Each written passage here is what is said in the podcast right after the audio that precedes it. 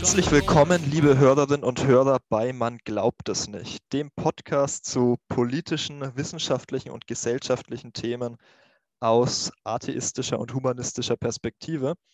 Heute mal mit Gastbesetzung. Ich nehme mal an, dass man es schon gehört hat. Mein Name ist Konstantin Hauptner und ich bin hier mit Christian Pavlo. Hallo Christian. Hallo Konstantin. In diesem Podcast hier werden ja öfter mal Religionen und andere übernatürliche Weltanschauungen diskutiert und auch äh, einer gründlichen Kritik unterzogen.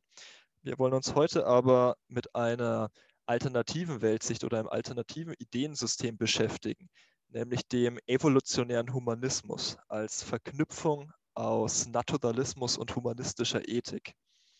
Dieses Konzept geht zurück auf Julian Huxley, Evolutionsbiologe und erster Generaldirektor der UNESCO. Und wir beschäftigen uns heute aber nicht mit seinen Thesen, sondern wir nehmen als Ausgang für unsere Diskussion des evolutionären Humanismus das Manifest des evolutionären Humanismus, das von Michael Schmidt-Salomon geschrieben wurde, dem Vorstandssprecher der Giordano Bruno Stiftung, die sich ja auch genau für diese Weltanschauung einsetzt. Ich denke, als erstes ist aber nochmal, da wir ja wie gesagt nur in Gastbesetzung anwesend sind, eine kleine Vorstellung angebracht.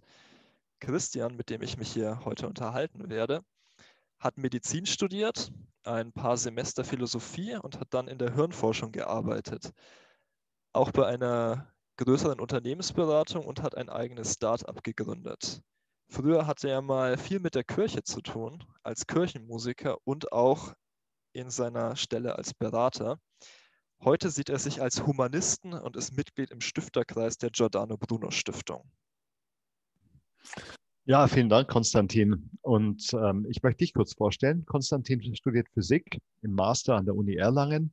Sein Schwerpunkt liegt da auf der Astrophysik und dementsprechend gefällt mir ein Motto von Konstantin sehr gut.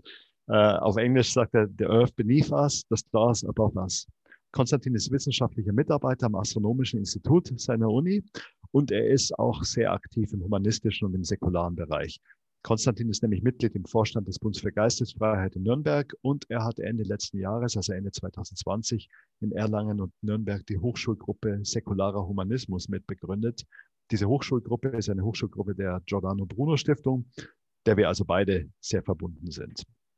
Und falls jemand Konstantin auf Social Media folgt, dann wird er sehen, dass er eine gewaltige Bandbreite von Themen abdeckt aus den Bereichen Wissenschaft, Philosophie und Kunst. Und das sind drei Disziplinen, die auch für den evolutionären Humanismus wichtig sind und auf die wir später noch kürzer eingehen wollen. Konstantin, ich freue mich, dass wir heute miteinander reden. Und ähm, ich hoffe, dass es auch spannend ist für die Zuhörer.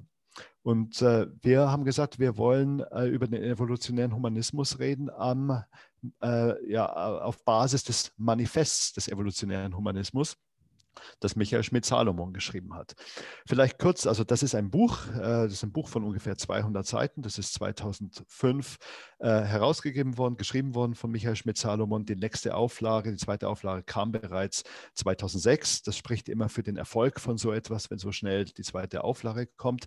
Ähm, das ist in einige Kapitel gegliedert. Ähm, ich habe die Kapitel nicht gezählt, du hast sie, glaube ich, gezählt, Konstantin.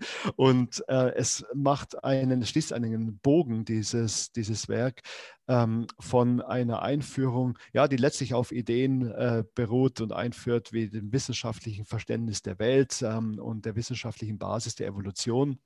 Es setzt sich in großen Teilen auseinander mit hergebrachten weltanschaulichen Vorstellungen, insbesondere den religiösen Vorstellungen, die in unserem Kulturkreis und auch in unserem Land vorherrschen. Es reibt sich an diesen religiösen Vorstellungen und es bringt ähm, ein Gegenmodell, eben diesen evolutionären Humanismus, den es auf seine Wurzeln zurückführt. Und äh, Michael Schmidt-Salomon leitet einige konkrete Dinge daraus ab. Es ist ja ein Manifest und Manifest, das ist auch eine Handlungsanleitung fürs Individuum, aber auch für die Gesellschaft. Es geht hier um eine Vision für Ethik statt Moral. Es geht um eine äh, Vision, wie man das Prinzip Eigennutz ähm, nutzen kann für eine bessere Gesellschaft. Und es geht um eine Vision, wie ähm, der Humanismus, der den Menschen als in den, ins Zentrum stellt, der den Menschen als etwas Positives betrachtet, einfach auch unsere Gesellschaft weiterentwickeln kann. Und ich denke, wir wollen uns im Folgenden mit den Voraussetzungen, mit den Abgrenzungen, mit Implikationen und eben dieser Vision, die im Manifest beschrieben ist und die ähm, charakteristisch ist für evolutionären Humanismus. Damit wollen wir uns in den nächsten Minuten auseinandersetzen. Habe ich das richtig zusammengefasst, was wir wollen? Ja, ich würde sagen, dass du das ziemlich gut zusammengefasst hast, Christian. Und nochmal danke für die nette Vorstellung. Und als kleine Anmerkung, es müssten 18 Kapitel sein, wenn ich mich nicht erzählt habe. Ich wusste, dass du sie gezählt hast. Gut, ja, also ich würde aber sagen, wir fangen erstmal mit den, mit den Prämissen an, wie du selber schon gesagt hast. Und der evolutionäre Humanismus als Weltanschauung baut natürlich fundamental auf, ja, ich würde sagen, auf zwei verschiedenen Säulen auf. Und das ist auf der einen Seite der ethische Aspekt, der die Sollensfragen behandelt sozusagen, wie man sich als Mensch verhalten sollte. Und auf dieser Seite haben wir eine humanistische Ethik, das heißt eine Ethik, die getrieben ist von der Zielsetzung, die Lebensbedingungen für die Menschen zu verbessern, auf so eine Weise, dass sich alle Menschen frei entfalten können oder ihr, ja, ihre, ihre Persönlichkeit frei entfalten können. Und auf der anderen Seite gibt es die epistemische Säule, würde ich sagen, des evolutionären Humanismus. Und das ist eine ja, ganz starke Fundierung in einem wissenschaftlichen Weltbild und vor allem auch in einem naturalistischen Weltbild. Ja, ich meine, ich finde, dass das Ganze, das wirkt ein bisschen trivial, wenn man das erstmal so sagt, dass man versucht, in, äh, wissenschaftlich zu denken und zu handeln. Weil Wissenschaft eigentlich in der Gesellschaft schon eine recht breite Anerkennung genießt. Aber ich denke, das wird hier natürlich ähm, das wird hier natürlich wesentlich weitergetrieben als eine bloße Wertschätzung der wissenschaftlichen Methode zum Erkenntnisgewinn, sondern es geht darum, wissenschaftliche Erkenntnisse gerade auch da zu verarbeiten, wo sie unsere Vorstellung betreffen, davon, was es bedeutet, ein Mensch zu sein. Und gerade da, wo sich äh, die wissenschaftlichen Erkenntnisse mit unseren Vorstellungen reiben, also wenn es zum Beispiel um die Position der Menschen als Krone der Schöpfung geht oder um die Willensfreiheit, diese Erkenntnisse positiv zu verarbeiten. Ja, es gibt eine große gesellschaftliche Anerkennung der Wissenschaft, aber es ist nicht so, dass das wissenschaftliche Denken jede Pore unserer Gesellschaft durchdrungen hätte, wie es aus meiner Sicht eigentlich sein sollte. Es gibt Scheinwissenschaft, es gibt Pseudowissenschaft, es gibt eine Kakophonie von unterschiedlichen Vorstellungen. Und eine der großen Leistungen aus meiner Sicht dieser ganzen Theorie des evolutionären Humanismus und auch des Manifests ist, dass ähm, hier eine eine, eine Ehrlichkeit, eine, eine Redlichkeit von uns Besitz nehmen kann, wenn wir uns darauf einlassen, ähm, wo wir ähm, Überreste von unzeitgemäßem mystischem Denken, äh, Überreste von Dingen, die einfach mit unserer Ratio doch nicht mehr vereinbar sein konnten, wo wir die vielleicht dann mal auf, ähm, ja, in, ins Regal der Geschichte legen können, statt den immer noch anzuhängen. Also man muss ja schon sehen, dass Staat Erziehungssystem und so noch weithin durchdrungen sind von, ähm, von, von irrationalen Vorstellungen. Äh, kaum einer glaubt mehr an Geister, aber äh, an heilige Geister glauben ja doch einige noch von uns. Ähm, und auf der einen Seite haben wir einen, einen, eine, einen Konsens auf einen methodischen Atheismus in den Wissenschaften. Auf der anderen Seite lassen wir es zu, dass auch in unserem öffentlichen Leben, auch in unserem Staatsleben, also Bezug genommen wird ähm, auf äh, übernatürliche Mächte. In jeder Neujahrsansprache kommt der liebe Gott vor. In äh, jeder Vereidigung, nicht mehr jeder, aber in vielen Vereidigungen von Mandatsträgern gibt es einen Bezug auf übernatürliche Mächte und sogar unser Grundgesetz startet äh, mit einem Bezug auf übernatürliche Mächte. Äh, und für mich ist es sowas, dass, dass ich denke, also für mich war die Beschäftigung auch mit Evolution, äh, evolutionärem Humanismus ähm, sowohl getrieben, aber auch in der Konsequenz hat es mich dazu geführt, ähm, ich glaube, konsequenter, ehrlicher, redlicher zu sein, in dem, ähm, wie ich die Welt sehe und wie ich die Welt ähm, ja, basierend auf einem, auf einem wissenschaftlichen Weltbild interpretiere. Ja, ich finde, das sind sehr wichtige Punkte, die du da ansprichst. Und äh, ja auch einige verschiedene Punkte und ich kann, glaube ich, leider nicht auf alle eingehen. Äh, aber du hast natürlich recht, ich habe mit trivial das nicht so gemeint, dass wir alle ja trivialerweise uns an Wissenschaft ausrichten würden. Das ist ganz im Gegenteil.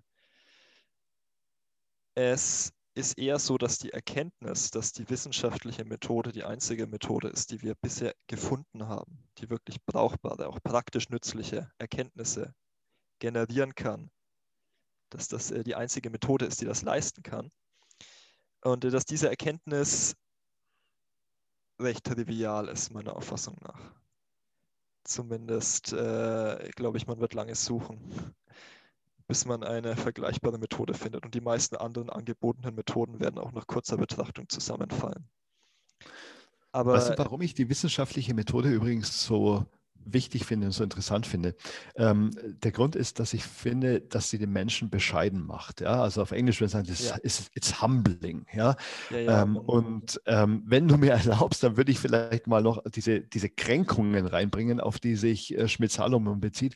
Es gibt diese historischen Kränkungen der Menschheit, die Freud erfunden hat, auf die er sich explizit hier bezieht im Manifest. Ähm, das ist die kosmologische Kränkung. Wir sind eine unbedeutende Lebensform in einer unbedeutenden Galaxie, irgendwo in einem sehr großen Universum. Ja, das muss man sich vielleicht mal jeden Morgen klar machen. Ähm, äh, und ich glaube, man lebt sogar besser, wenn man sich jeden Morgen klar macht. Äh, es gibt die darwinische, ja, dreimal aus dem Spiel sagen oder, oder dreimal aus dem Fenster rufen, dass das die Nachbarn auch noch mitkriegen. Das, das wäre wahrscheinlich ein interessantes Experiment. Es gibt die Darwinsche-Kränkung, dass wir ähm, ein Teil einer Evolution sind, dass wir keine Krone sind äh, und schon gar nicht einer Schöpfung, sondern dass wir eingebettet sind so in diesen Zyklus, in diesen, äh, es ist kein Zyklus, aber in, in diese Abfolge des Lebens, ähm, die diesen darwinischen äh, oder darwinistischen Prinzipien folgt. Also mein Gott, also letztlich sozusagen kleine äh, Entropiefluktuationen auch, ähm, äh, auch sind, ähm, die keine große Bedeutung haben. Und ähm, drittens gibt es da die psychologische Kränkung, die jetzt erweitert ist, auch, auch durch alle äh, Kränkungen, die die Hirnforschung uns gebracht hat. Ähm, nicht nur so, dass das Ich nicht Herr im eigenen Haus ist, sondern äh, das so weit geht, dass es also begründete Theorien gibt. Ich, ich selber finde die sehr überzeugend, äh, die sagen, dass dieses ganze Ich, dieses ganze Selbst, diese ganze Wahrnehmung, dass da irgendwie so eine Steuereinheit unserem Gehirn ist, dass es eine reine Illusion ist und, und irgendwo ein emergentes Phänomen unseres Gehirns. Und ähm, das kommt alles äh, nicht aus irgendeiner christlichen Tradition, aus einer abendländischen äh, Tradition, die 2000 Jahre alt wäre, sondern das kommt aus dem wissenschaftlichen Denken und der wissenschaftlichen Methode, dem wissenschaftlichen Erkenntnisgewinn der letzten allenfalls paar hundert Jahre aus meiner Sicht. Ja, ja, das auf jeden Fall. Und ich äh, denke, diese Kränkungen, die haben, die haben auch sicher was zu tun mit diesem ambivalenten Verhältnis zur Wissenschaft. Diese Tatsache, dass, wie schon gesagt, Wissenschaft zwar generell wertgeschätzt wird in der Gesellschaft, wenn große gesellschaftliche Fragen behandelt werden, dass es aber trotzdem noch Aspekte gibt, wo Rationalität ja vorherrscht. Ähm, wo Bezug genommen wird auf Glaubensvorstellungen, was natürlich, solange es nur sich im Privaten abspielt oder die Entscheidung eines persönlichen Ab eines Abgeordneten persönlich für sich ist, an sich kein großes Problem ist. Aber trotzdem gibt es diese Diskrepanz. Und das bezieht sich zum Beispiel auch auf ganz alltägliche Situationen. Wenn man persönlich äh, Situationen einschätzt, und dann im Grunde ganz einfachste kausale Zusammenhänge vorstellt. Ein einfaches Beispiel, was es, das man vielleicht kennt, ist, wenn man äh, eine Magenverstimmung hat an einem Tag und man fragt, woran wird das liegen und dann denkt, das muss wohl das gewesen sein, was ich gestern gegessen habe. Das äh, ist sicher keine rigorose Begründung. Und da würde meiner Meinung nach, ich meine, in der Situation das ist nicht besonders relevant, aber in anderen Situationen schon, würde ein bisschen von dieser epistemischen Bescheidenheit, die die Wissenschaft auszeichnet, den Leuten gut stehen. Glaubst du eigentlich, dass es ein Ziel ist des Manifests, Rationalität in unsere Gesellschaft zu bringen? Ich denke schon. Evolutionärer Humanismus zeichnet sich gerade auch dadurch aus, diese, diese wissenschaftlich rationale Weltsicht produktiv zu verarbeiten auch äh, als, als Weltsicht für die einzelnen Menschen zu propagieren. Das ist eine ganz hohes Ziel, was da mitspielt im evolutionären Humanismus, dass die, äh, dass die Menschen wirklich ihre eigenen Ansichten, ihre eigenen Einstellungen, ihre eigenen Entscheidungen kritisch rational hinterfragen würden. Ganz unabhängig davon, was das jetzt exakt bedeutet. Oder ich meine, ja, ich glaub, die, die Diskussion über die exakte Definition von Rationalität jetzt mal außen vor lassend. Das, ja, das, ist ja zum Teil gar nicht so einfach, wo, wo, wo es dann wieder abdriftet in Meinungen ne? Äh, und wo sich dann Leute darum streiten, was die korrekte Interpretation von Ergebnissen ist. Aber ja, wahrscheinlich hast du recht. Also es, es, es hat schon eine, äh, eine gesellschaftliche Ambition, ähm, sozusagen das, das vorherrschende Weltbild einer Gesellschaft zu verändern, mit dem Freiheitsgrad schon für das Individuum ähm, weiterhin auch ähm, durchaus also irrationaleren Glaubensvorstellungen anzuhängen. Ja, natürlich. Das ist klar, das ist keine totalitäre Weltanschauung, die versucht, den Menschen diese Positionen aufzuzwingen. Ich glaube, man muss es aber trotzdem dazu sagen, dass es so ist, weil ich glaube, es auch eine Tendenz gibt, also gerade in, in atheistischen Kreisen, ähm, äh, komplett andere Vorstellungen ins Lächerliche zu ziehen. Ja. Und verstehe mich nicht falsch, ich finde viele andere Vorstellungen auch lächerlich, aber ähm, für einen gesellschaftlichen Dialog ist es eben nicht geeignet, Vorstellungen ins Lächerliche zu ziehen. Man kann, man kann eine, ähm, sagen wir mal, vorherrschende Kultur propagieren. Ähm, aber äh, äh, gerade also das Manifest, über das wir hier reden, grenzt sich auch massiv ab von allen totalitären Vorstellungen. Ja, es ist eine freiheitliche Vorstellung. Die, die ethische Grundlage davon ist diese liberale Weltsicht. Liberal einfach im Sinne von jeder Mensch darf das tun, was er möchte, solange er nicht die Rechte eines anderen Menschen damit berührt, der das eben nicht möchte. Was wirklich ein sehr wichtiges Prinzip ist für mich. Es kommt mir wirklich immer sehr vermessen vor, wenn Leute denken, dass sie sich einmischen dürften in Privatangelegenheiten von anderen Menschen. Ob das jetzt Sexualität betrifft, ob das äh, Fragen betrifft, welche Sprache zu Hause gesprochen wird. Gibt es ganz unterschiedliche Aspekte. Aber genau, der, damit einhergeht auch, wie du sagst, diese Abgrenzung von, von totalitärem Denken was ein wirklich sehr wichtiger Aspekt ist. Und äh, wie du schon erwähnt hast, diese Abgrenzung von religiösem Denken, auf die, äh, die, die ich gerne noch ein bisschen ausführlicher diskutieren würde. Ich glaube, da müssen wir auch ausführlich drüber reden. Das ist ja ein, äh, also aus meiner Sicht ist es historisch so, dass man ähm, Humanismus und evolutionären Humanismus nicht diskutieren kann, ohne ähm, die vorherrschende Geisteshaltung zu sehen. Und das war eine religiöse Geisteshaltung, die halt einfach auf unserem Kontinent irgendwie vorgeherrscht hat. Und man kann auch das Manifest nicht diskutieren, das Michael Schmidt-Salomon geschrieben hat, ohne auf die Abgrenzung zur Religion einzugehen. Ja, natürlich. Die zieht sich durch das ganze, durch das ganze Manifest sehr stark durch, diese Abgrenzung zu religiösem Denken, wie es dann auch definiert wird in dem Manifest.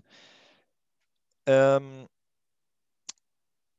und ich würde dich gerne mal einfach fragen, was du davon hältst, von der Religionskritik, wie sie in dem Manifest geäußert wird. Du hast ja eben schon das angesprochen, dass du manchmal findest, dass das im atheistischen Spektrum etwas weit geht. Also die, die Religionskritik im Manifest, die ist sicher, nennen wir sie mal, sehr pointiert. Ja, also die durchzieht, ähm, die durchzieht das ganze Buch. Ich halte sie für äh, berechtigt. Reden wir mal vielleicht kurz darüber, was äh, hier kritisiert wird an der Religion. Letztlich werden äh, zwei Arten von Religionen kritisiert, die man finden kann. Zum einen wird die fundamental, fundamentalistischere ähm, Ausrichtung von Religion kritisiert, die wir ähm, natürlich sehr stark in Amerika finden. Die letzten vier Jahre ist es vielen Leuten noch viel stärker bewusst geworden als vorher, dass es diese fundamentalistische äh, Richtung gibt, dass es die evangelikale Richtung gibt, dass es wirklich die Leute gibt, die also buchstäblich alles glauben, was in der Bibel steht, ähm, die alle moralischen Gebote buchstabengetreu nehmen, die sich auch nicht stören lassen den äh, verschiedensten Inkonsistenzen und Diskrepanzen und, und Logik und sonstigen Fehlern dabei. Ähm, die sind relativ leicht zu kritisieren, ähm, würde ich mal sagen. Aber es gibt eben auch eine Kritik, letztlich vielleicht ein bisschen eine subtilere, aber im Ergebnis sogar vernichtendere Kritik an ähm, der Laissez-faire-Religion, an der Religion, die nur noch dem Namen nach Religion ist. Äh, Michael Schmidt-Salomon sagt ein paar Mal im Text und auch in den Anmerkungen, das ist die EKD-Religion. Ich sage es jetzt mal auch so bewusst, manche Hörer werden sich vielleicht auch ein bisschen daran reiben. Also die Religion der evangelischen Kirche Deutschlands, sagt er, die ist nur dem Namen nach eine Religion, ähm, die verwendet sinnentleerte Begriffe. Ich muss da schmunzeln, als ich das gehört habe, weil ich an ähm, meine kirchenmusikalische Vergangenheit gedacht habe, als ich ähm, häufig in der Kirche Orgel gespielt habe.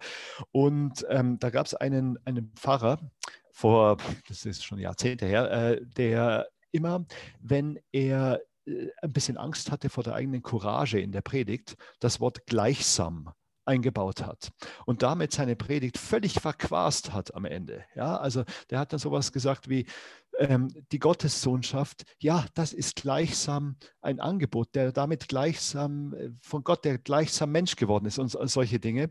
Äh, und ich glaube, das ist so eine Tendenz, also sozusagen alles dann am Schluss in das ähm, Belieben des äh, Zuhörers und Betrachters zu stellen. So, ja, und diese beiden Richtungen, die, ähm, die, die werden hier kritisiert. Und ich glaube, dass man damit schon das ganze Spektrum an ähm, Religion kritisiert.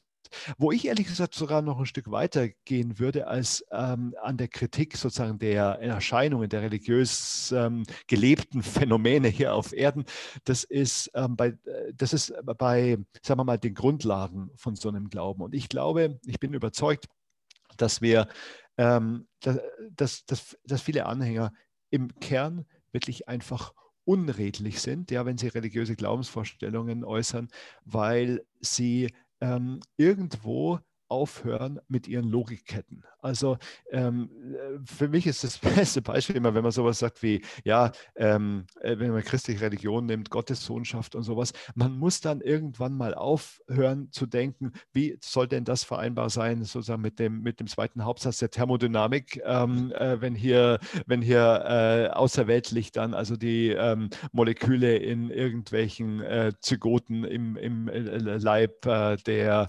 der der Gottesmutter angeordnet werden. Ja, das wird irgendwann nicht mehr funktionieren. Man muss sich eine Denkbeschränkung auflegen. Und da ist für mich persönlich sozusagen der eigentliche Kritikpunkt der, äh, an der Religion, wo für mich auch also sagen wir, eine gedankliche Befreiung eingetreten ist, als ich mir erlaubt habe, in meiner eigenen Biografie ähm, anzufangen, darüber nachzudenken.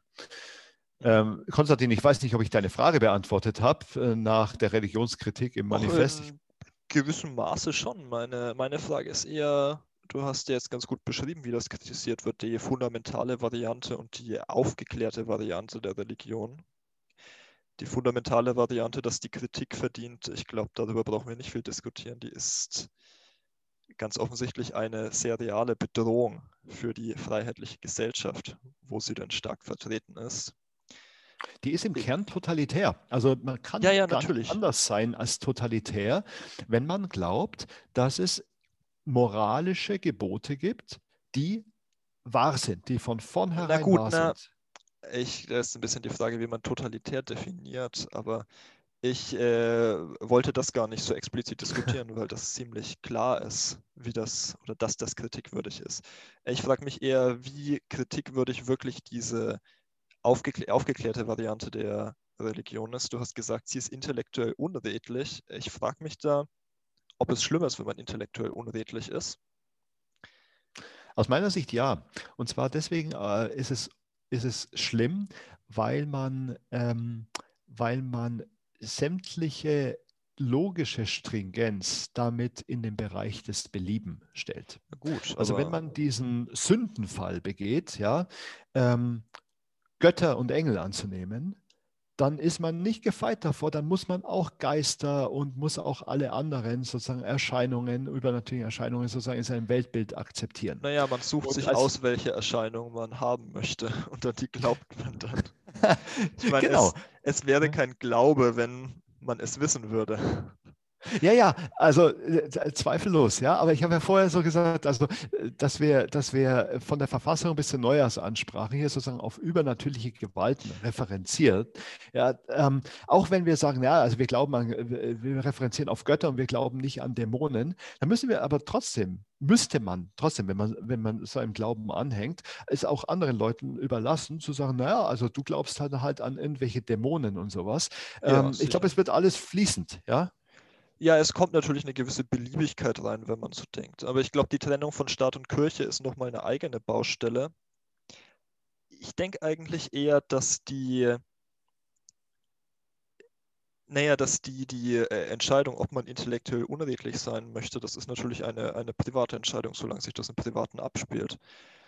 Und ich sehe auch keine besondere Bedrohung, die ausgeht von dieser Variante der Religion. Abgesehen von den, naja, Bedrohungen nicht, abgesehen von den unrechtmäßigen äh, oder von den unverhältnismäßigen Privilegien auf staatlicher Seite, äh, was aber eher eine Unannehmlichkeit ist, würde ich sagen. Es ist ja auf jeden Fall sehr auffällig, dass sich das Thema Religion sehr stark durch dieses ganze Manifest durchzieht. Vor allem im Sinne einer sehr starken Abgrenzung gegen alle Arten des religiösen Denkens, wie sie da eben definiert sind. Und ich muss sagen, ich möchte jetzt gar nicht wirklich darüber urteilen, wie berechtigt äh, diese Religionskritik ist in vielen Punkten. Diese äh, Sinne, ja, also in, in dem Sinne, in dem sich eben von der Religion abgegrenzt wird. Ich denke, dass die Kritik in vielen Punkten berechtigt ist, aber ich denke, es ist besser, den Fokus zu legen auf die positiven Gegenangebote, die der evolutionäre Humanismus bieten kann im äh, Gegensatz zu dieser, ja, dieser starken Fokussierung auf das Thema Religion. Du, du, was du sagst, ist also, ähm, man kann sich ja leicht immer abarbeiten an einem offensichtlichen Gegner. Ja, ich gehe jetzt vielleicht mal ein Stück weiter, einen Schritt weiter noch und sage, ich glaube, viel von der Kritik ist wirklich total berechtigt, aber auf der anderen Seite sind die Religionen inzwischen auch ein leichter Gegner. Ja, es ist ja nicht schwierig, ähm, auf den Marktplatz zu gehen und irgendwas gegen das Christentum zu rufen. Ja, also da wird man wahrscheinlich mehr Zustimmung als Ablehnung äh, ernten dabei. Aber was schwieriger ist, ist ähm, ein, ein Gegenkonzept vorzustellen, das durchdacht ist, das äh, philosophisch irgendwie begründet ist. Und das macht ja der evolutionäre Humanismus, wie du ja sagst, ähm, ziemlich gut und also mit einer Tradition, ja, die, die ja schon viele Jahrzehnte alt ist. Ja, ja, aber ich finde das äh, hervorragend, dass du das ansprichst, diese Tradition. Ich finde nämlich, gerade was diesen Religionsaspekt angeht, finde ich es interessant, wenn man die Darlegungen von Julian Huxley durchliest, wie er evolutionären Humanismus beschrieben hat, dann findet man eigentlich ein ganz anderes Verhältnis zur Religion. Und zwar findet man eigentlich gar keine Abgrenzung zur Religion in so einem starken Sinne, gar keine Positionierung gegenüber der Religion, sondern bei Huxley ist eher die Rede von dem, von der evolutionären Entwicklung unserer Weltbilder. Also nachdem sich die Menschen biologisch entwickelt haben, entwickeln sich auch unsere Weltbilder weiter, sie streiten miteinander und das beste Weltbild setzt sich durch. Das ist ein bisschen noch diese Idee der Meme, die man bei Dawkins findet. Und in diesem Rahmen wird der Religion schon ein wichtiger, ein, ein wichtiger Anteil an der Entwicklung unserer Weltsicht äh, eingeräumt. Und der evolutionäre Humanismus wird gewissermaßen als Weiterentwicklung aus dieser Religionen heraus angesehen. Als eine Art Update die das verwirft, was nicht mehr zeitgemäß ist. Und die äh, aber an den, an den, an, an positiven Aspekten anknüpft. Und was ich so faszinierend finde an dieser Idee und was mich wirklich ein bisschen begeistert davon, ist die integrative Kraft, die man durch diese Vorstellung bekommt. Diese Vorstellung der Entwicklung der Weltbilder der, der Verschränktheit der Weltbilder und dass sie ineinander übergehen und dass man dann den evolutionären Humanismus hat als eine neue Entwicklung davon und vor allem auch als ein Weltbild, das in sich selbst evolutionär ist, das bereit ist, sich weiterzuentwickeln und das auch bereit ist, dadurch andere Weltbilder gewissermaßen zu ja, in sich aufzunehmen oder vielleicht besser gesagt zu verarbeiten. Das ist eine ganz, ganz große Stärke ähm, von diesem Ansatz. Ich würde es sogar fast mehr als einen Ansatz bezeichnen, als ein äh, Weltbild, weil es ja zunächst einmal, ähm, weil zunächst einmal der evolutionäre Humanismus aufräumt mit ja, vielen hergebrachten äh, Vorstellungen und dann so ein, ein, äh, ein Gerüst bildet, in dem sich, wie du sagst, Dinge weiterentwickeln können. Du verwendest ja auch wirklich Energie darauf, das ist ja auch der, der Grund, warum wir sozusagen aufeinander gestoßen sind und so, ähm, diese Aufklärungsarbeit zu betreiben. Ähm, und warum ist es gut, das zu tun? Nun, evolutionärer Humanismus ist keine Weltanschauung für eine kleine Elite, die sich freut, dass sie diese Wahrheit gefunden hat, sondern es ist eher eine Vision für eine Gesellschaft, eine Vision für die Menschheit. du glaubst, dass es die Gesellschaft und die Menschheit besser macht? Oh, ich denke schon. Oder ich, ich denke, dass es sein, so sein könnte, dass es die Menschheit und die Gesellschaft besser macht. Das ist ja ein interessanter Punkt. Ich meine, also auch Michael Schmidt-Salomon diskutiert das ja.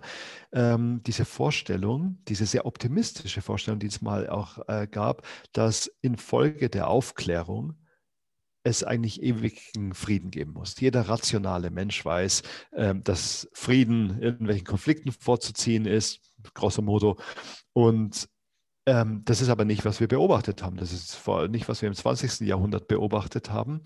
Ähm, und äh, deswegen würde mich interessieren, wie du sozusagen dieses, dieses Dilemma, das auch in dem Buch, das wir besprechen, äh, diskutiert wird, wie du es sozusagen für dich auflöst. Also warum, du, du scheinst ja auch einen Optimismus zu haben, was Aufklärungsarbeit angeht. Ja? Warum wird die Gesellschaft dadurch besser? Was, wodurch manifestiert sich das, wie die Gesellschaft besser wird? Wodurch sich manifestiert, das ist eine interessante Frage. Ich meine, es äh, ist natürlich, wie du sagst, ähm, klar, dass Vorstellungen davon, dass Aufklärung der Menschen hin zu einer rationaleren Welt sich den ewigen Frieden bringen würde oder das Paradies auf Erden ähm, hoffnungslos naiv waren. Und dass man das auch, äh, ja, dass man das auch an wissenschaftlichen Erkenntnissen in Bezug auf Psychologie, Soziologie gut bestätigt sieht, dass das so wohl kaum stattfinden wird. Äh, trotzdem ist auch historisch, würde ich sagen, über den, ja im Laufe der Jahrhunderte eine äh, Verbesserung der Lebenssituation der Menschen feststellbar, die auch mit den vorherrschenden Weltanschauungen zu tun hat. Also die Aufklärung war ja nicht ganz vergebens wenn wir uns vorstellen, die Aufklärung hätte es nicht gegeben und diesen Trend hin zu Humanismus, also jetzt im historischen Sinne Humanismus und Rationalität, dann hätten wir wohl kaum solche Errungenschaften wie die Menschenrechte heutzutage. Ich meine, allein das muss man sich mal auf der Zunge zergehen lassen, dass viele Staaten der Welt heute offiziell anerkennen, dass jeder einzelne Mensch unveräußerliche Rechte hat, was vor einigen Jahrhunderten noch unvorstellbar wäre. Und es ist natürlich klar, dass es in diesem Trend immer wieder Rückschläge gibt und dass es wohl kaum einen Automatismus gibt, der dafür sorgt, dass sich die Menschheit von selbst im Laufe der Zeit einfach verbessern wird, sondern es ist klar, dass man dafür arbeiten muss und dass man auch aufpassen muss, wie, was für große Hoffnungen man sich setzt. Es geht bei evolutionärem Humanismus darum, einen Rahmen zu setzen für die ganze Vielfalt der Menschheit und die ganzen verschiedenen Kulturen, in denen sich Menschen ausdrücken, auch die verschiedenen religiösen Kontexte, würde ich sagen, die verschiedenen weltanschaulichen Kontexte. Und die Möglichkeit einer Gesellschaft äh, einer zu schaffen oder die Idee einer Gesellschaft äh, zu haben, in der Menschen aus diesen ganzen verschiedenen äh, Kulturen nicht nur nebeneinander herleben, sondern unter einem gemeinsamen Überbau eben diesen Gedanken des Liberalismus und der Aufklärung ihre Unterschiede möglichst positiv entfalten können. Indem es also keinen, ja, keinen Kulturkampf geben braucht zwischen verschiedenen äh, Ansichten und indem es auch keinen Zwang zur Assimilation oder zur Homogenisierung geben muss. Weil man auch aufhört mit dem Werten und diesem Werten zwischen gut und böse oder auch gut und schlecht, so diese, diese Werte, die letztlich, wenn man sie durchdenkt, auf äh, moralische Kategorien zurückzuführen sind. Ähm, damit aufzuhören und das zu ersetzen durch Vorstellungen, wie letztlich sogar messbar, ja, also das Glück äh, in der Welt erhöht werden kann, die Zufriedenheit erhöht werden kann, wie man, ähm, wie man einem aufgeklärten, sozusagen hedonistischen Lustprinzip äh, nachgehen kann, das erscheint mir sehr, sehr rational und sehr, sehr richtig. Was wäre denn dein Schlusswort zu unserer Diskussion über evolutionären Humanismus? Evolutionärer Humanismus ist in erster Linie meiner Auffassung nach eine, eine Utopie. Das ist nichts Negatives. Äh, Utopie, der Begriff ähm, beinhaltet diese Vorstellung einer Unerreichbarkeit dieser Idee, die man anstrebt. Das ist ja auch in, im Wort selbst schon, in der Wortbedeutung selbst schon veranlagt. Aber Utopie bedeutet vor allem, dass man ein Ziel hat, eine Vision von einer besseren Welt, in der eben wie beim evolutionären Humanismus jetzt besprochen, äh, in der man die Vision einer geeinten Menschheit hat, in der die verschiedenen Kulturen in ihrer Vielfalt in einem Rahmen geeint werden, sodass sie ihre Kräfte zusammenlegen können, dass sie gemeinsam eine bessere Welt erschaffen können, dass sie äh, dem wissenschaftlichen Fortschritt äh, entgegenstreben können. Und auch wenn diese Utopie vielleicht unerreichbar ist, gibt es trotzdem ein Ziel, zu dem man sich hinentwickeln kann und gibt einen extrem wichtigen Rahmen vor auf diesem Weg zu einer besseren Welt, der man sich langsam annähern kann, auch wenn man vielleicht nie an dem perfekten Ort ankommen wird. Das ist ein sehr wichtiger Gedanke meiner Meinung nach, wenn man sich fragt, äh, wofür man sich einsetzen möchte. Und wenn man sich die Frage stellt, ob man nur irgendwie auch im politischen Rahmen jetzt von einem Tag in den nächsten rein managen möchte und eine Krise nach der nächsten bewältigen möchte, wie sie gerade anstehen, oder ob man wirklich eine Idee hat, die dann darüber hinaus, dass man mit den alltäglichen Problemen zurechtkommt, eine Verbesserung der Verhältnisse schaffen kann zu einer besseren Welt hin. Das finde ich schön wenn ich wenn ich subsumieren müsste, ja, dann äh, würde ich sagen, so dieser, ja, so lustigerweise diese barocken Leitsprüche, ja, ähm, Memento Mori, Carpe Diem, das ist eine individuelle Grundlage, die für mich Aktualität gewonnen hat, ähm, seit meiner persönlichen Hinwendung zum evolutionären Humanismus. Sich jeden Tag bewusst machen über die Kleinheit unseres Seins, die Endlichkeit unseres Seins, die äh, nicht vorhandene Besonderheit unseres Seins, das ist eine Grundlage für jeden einzelnen Tag. Allerdings ähm, ist es nicht nihilistisch am Schluss, sondern carpe diem. Ja, wir haben eine Phänomenologie des Geistes. Ja, wir empfinden, ähm, wir äh, haben Sinn und wir können Sinnlichkeit empfinden und deswegen sollten wir ähm, uns freuen, sollten wir schauen, dass wir das Beste aus dem Tag machen, carpe diem. Äh, und wir sollten unser Leben auch, und da stimme ich mit Michael Schmidt-Salomon total überein, versuchen, in den Dienst einer größeren Sache zu stellen. Und es ist keine schlechte Sache aus meiner Sicht zu versuchen, diese Ideen des Humanismus, der Wissenschaftlichkeit ähm, zu propagieren. Ich glaube, dass es die Welt, dass es das Individuum zu einem besseren, zu einem freieren, zu einem lebenswerteren ähm, äh, Dasein führen würde, ähm, wenn äh, wir das noch stärker in unsere Kultur reinbringen. Und ähm, ja, daran will ich auch die nächste Zeit ähm, äh, arbeiten und versuchen, das die nächste Zeit äh, zu propagieren. Dem kann ich nur zustimmen. Und das Ziel habe ich mir auch gesetzt.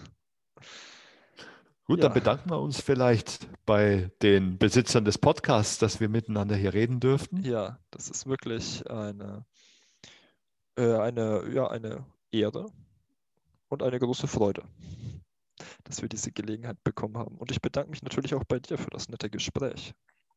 Ja, vielen Dank. Vielen Dank sehr, Konstantin. Und ähm, dann zurück zur Standardbesetzung. Den Man glaubt es nicht Podcast.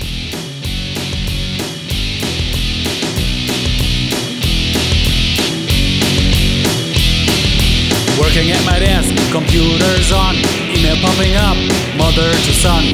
Holy see in flames, clergy's lost their head, bishops on the run. The Pope is dead. The Vatican call, the Pope is on fire. The Pope is on fire. The Pope is on fire. The Vatican call, the Pope is on fire. The Pope is on fire. The Pope is on fire. Everyone's in trouble now. Everyone's in trouble now. Fire, fire, fire, fire, fire, fire, fire, fire. Everyone's in trouble now. Everyone's in trouble now. Fire, fire, fire, fire, The Vatican call, the Pope is on fire. The Pope is on fire. The Pope is on fire. The Vatican call, the Pope is on fire. The Pope is on fire. The Pope is on fire.